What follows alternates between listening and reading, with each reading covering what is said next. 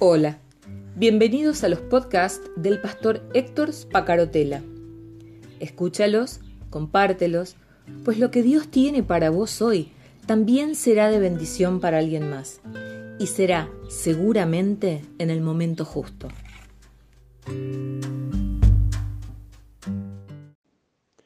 Sin dudas la conversión de Saulo tiene ribetes que son realmente sorprendentes y además uno puede ver eh, eh, el riesgo del cambio.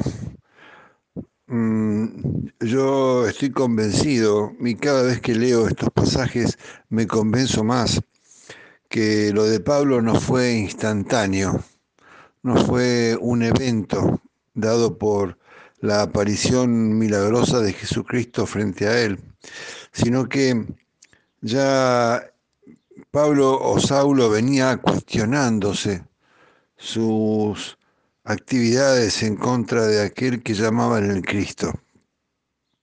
Y la aparición viene a, a, mm, eh, traerle la revelación final que mostraba que toda esa preocupación por las terribles cosas que Saulo estaba haciendo tenían que tener fin y que no tenía sentido lo que estaba haciendo eh, de negar al Cristo y que él como fariseo y doctor de la ley sabía mejor que nadie quién era ese Jesús a quien habían crucificado.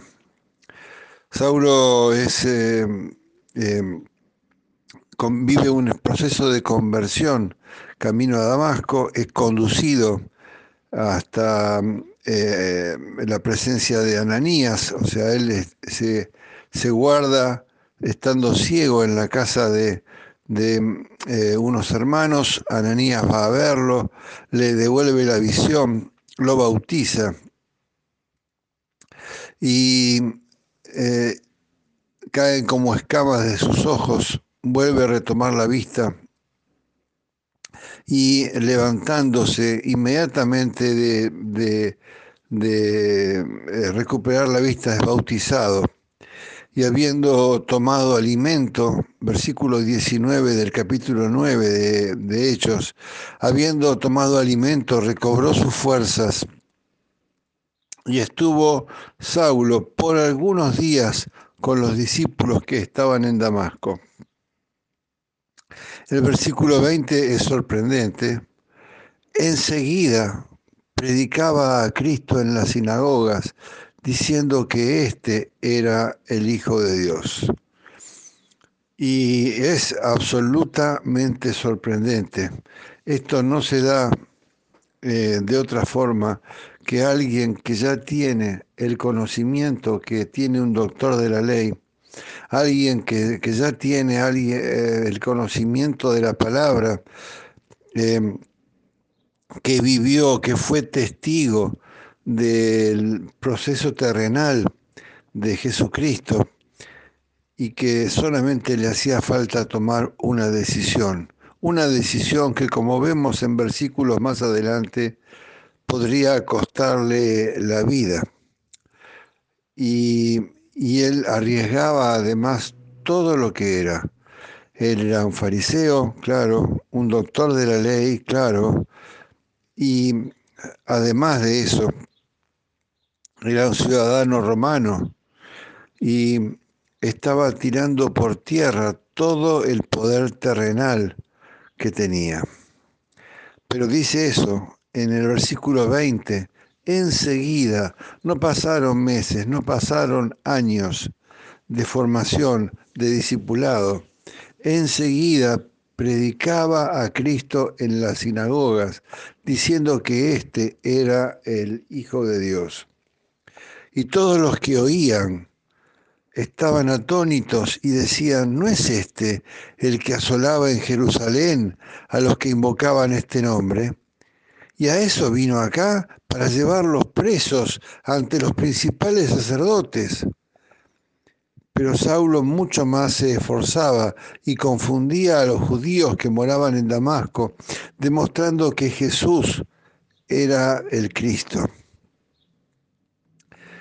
Aquel que había venido a Damasco con cartas del Sanedrín de, Jerusalén, con la eh, autorización para perseguir y encarcelar a los judíos y llevarlos ante la presencia a los perdón a los nuevos cristianos y llevarlos ante la presencia del Sanedrín en Jerusalén ese hombre se esforzaba hablando de Cristo, de Jesús de Nazaret, demostrando que Él era el Cristo prometido, el Mesías prometido.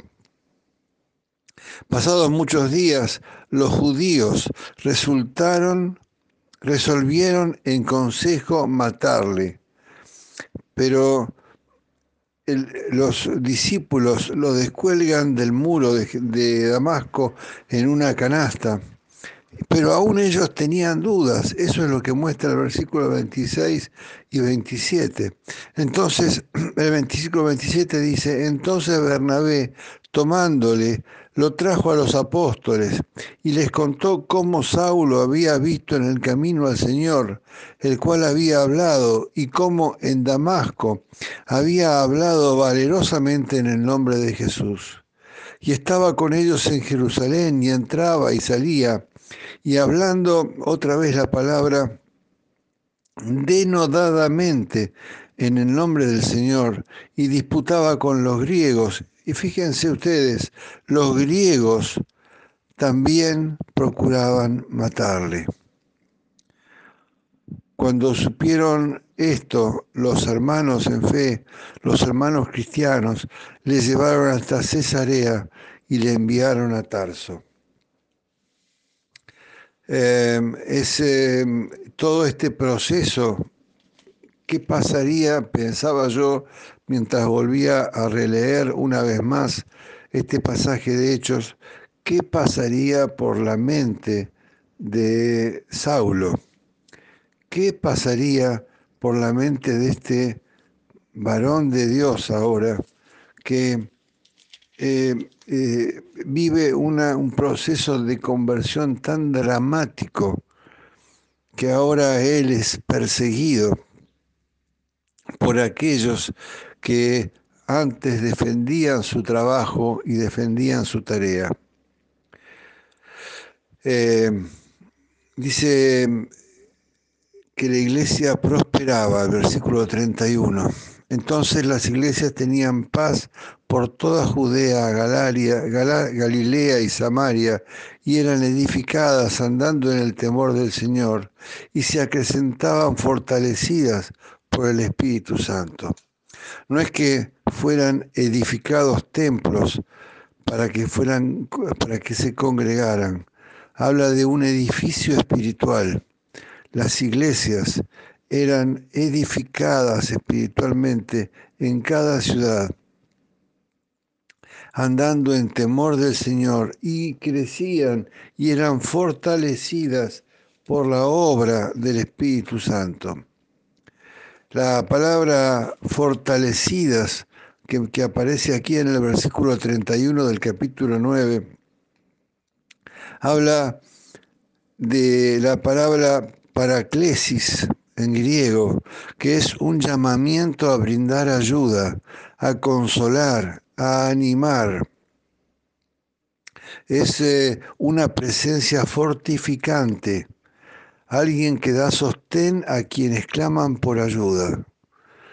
Yo quisiera que te ubicaras en todo esto que está pasando eh, y viendo cómo unos se animaban a otros, unos se fortalecían a otros por la obra increíble que el Espíritu Santo estaba haciendo en aquellos hombres. Realmente una revolución para todo el territorio de lo que entonces era Palestina, eh, todo el territorio de Judea, eh, Galilea y Samaria. una verdadera revolución espiritual. Miles y miles de hombres que eh, aumentaban día a día en número y que estaban generando un cambio dramático en la cosmovisión espiritual y a ojos de los romanos en la cosmovisión política de toda la región. Em, vamos a seguir con el tema. Quisiera que pudiéramos ir viendo todo este proceso y mañana un, eh, iniciamos con el capítulo 10 eh, y el capítulo 11 de Hechos de los Apóstoles, que es la conversión de Cornelio y toda su familia y todos sus siervos. Dios te bendiga. Eh, no me presenté, mi nombre es Héctor Spacarotela. Hasta mañana si Dios lo permite.